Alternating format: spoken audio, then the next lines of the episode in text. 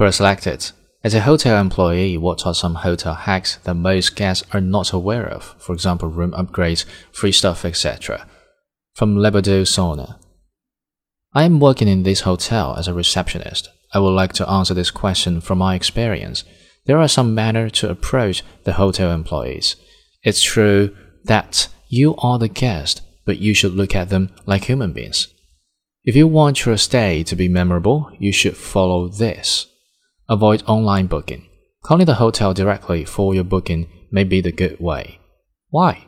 It will be the first contact with the reservation department and talk with the concerned person friendly without any protocol. Ask the person name and try to get familiar.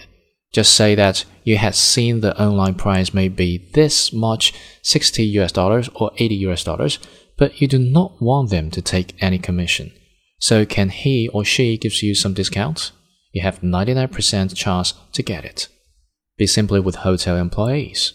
You can be served better if you are simply and friendly. The hotel employees like to be considered. The like guests who call them by their name. So if you are simply, you can get daily more bottle of water instead of the limited number. They can upgrade your room for free and they know how the will report it. You can use the phone for free you can get also the late checkout without any charges. For me, the hospitality industry should be the place where guests and employees share value, respect, and love.